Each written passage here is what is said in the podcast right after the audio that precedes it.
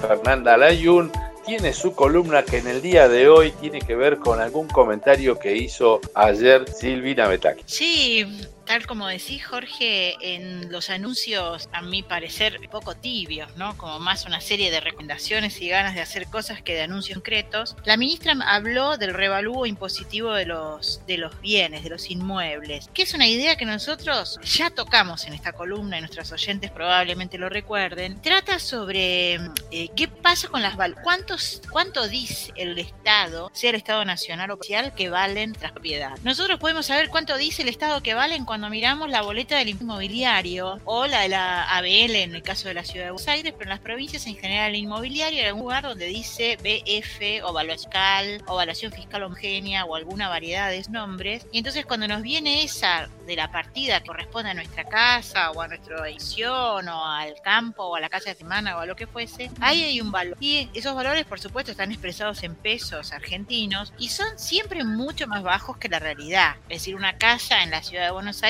puede valer 2 millones de pesos, que si lo traducimos a nuestros dólares estamos hablando de 10 mil dólares, ¿no? Y todos sabemos por 10 mil dólares no se compra nada, ni en la ciudad de Buenos Aires, ni creo que en ninguna provincia, ni en ningún pueblo de, ninguna provincia. Entonces hay un viejo proyecto que no, no, no es eh, ambición de Betac, sino que es una ambición vieja del gobierno y una de las que más lo impulsaba había sido la que fue gobernadora de la provincia de Buenos Aires de Macri, que va del PRO, digamos eh, que lo que querían era revaluar el valor de los campos para poder cobrar un puesto inmobiliario que tuviera alguna lógica con el valor real de la propiedad. Entonces, la idea había sido generar un padrón nacional donde se evaluaran todas las propiedades de la República Argentina a valores para esa legal. Esto tiene un impacto tremendo, no solamente en, el puesto inmobiliario, que bueno, podrá subir o bajar, porque todo depende después que me digan qué porcentaje de eso quieren que pague de impuestos, pero pega directamente en el impuesto sobre los bienes personales, porque en el impuesto sobre los bienes personales las propiedades se pagan en función a lo que dice eh, esa boleta que valen o a lo que escrituró el mayor. Y todos sabemos que como las escrituras no dicen los valores reales y, además eh, si lo,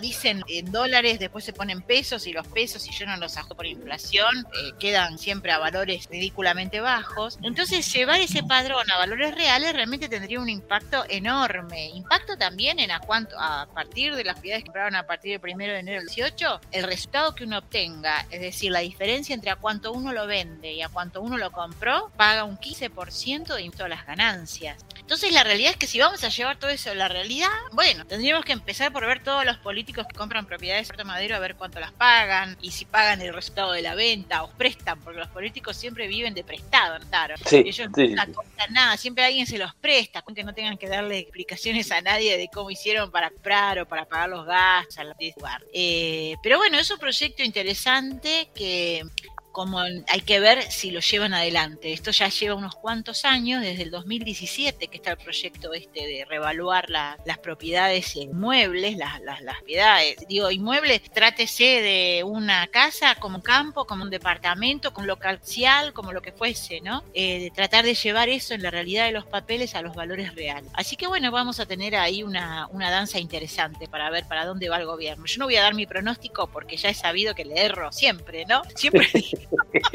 ¿Y cómo, está eh, esa cuestión? Yo sé que, estás en contacto con este, eh, otros países y que además tenés colegas y todo eso. ¿Cómo está el valor fiscal en otros países? ¿Es más cercano a la realidad?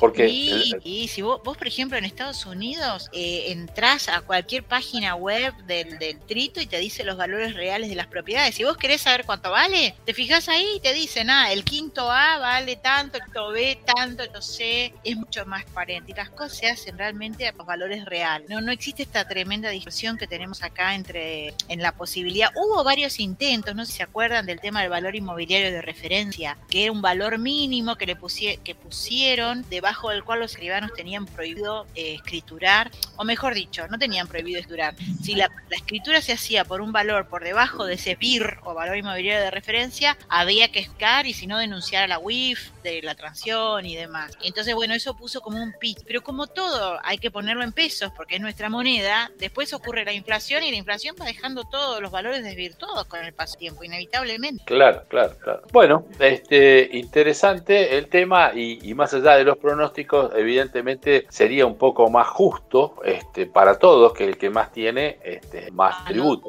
Exactamente, no, no, hay ninguna duda de que esa es la idea, lo que pasa que, eh, bueno, va a haber muchos que se opongan, después salen toda la gente de la cocción y dicen, pero esto va a afectar mucho a la industria de la cocción y nadie va a querer invertir en inmuebles que después se alquilan, ¿no? Cada uno viene cuidando su, quintita, lógico, lógico.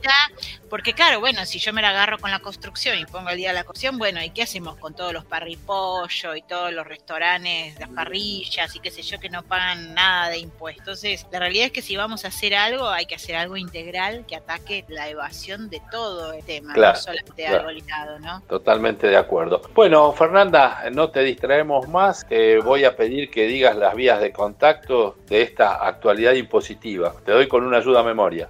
Ay, qué bueno.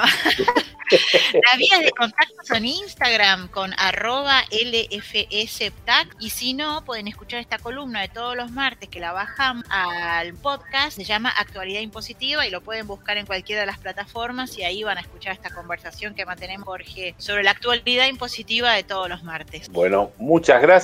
Entiendo que vas a tomar unos días de Me tocan las vacaciones de invierno. Exactamente, así que pasadas las vacaciones, ya en agosto eh, retomamos nuestra columna, ¿te parece? Con todo gusto. Muchas gracias, Fernanda. Vamos a un corte y enseguida volvemos, César.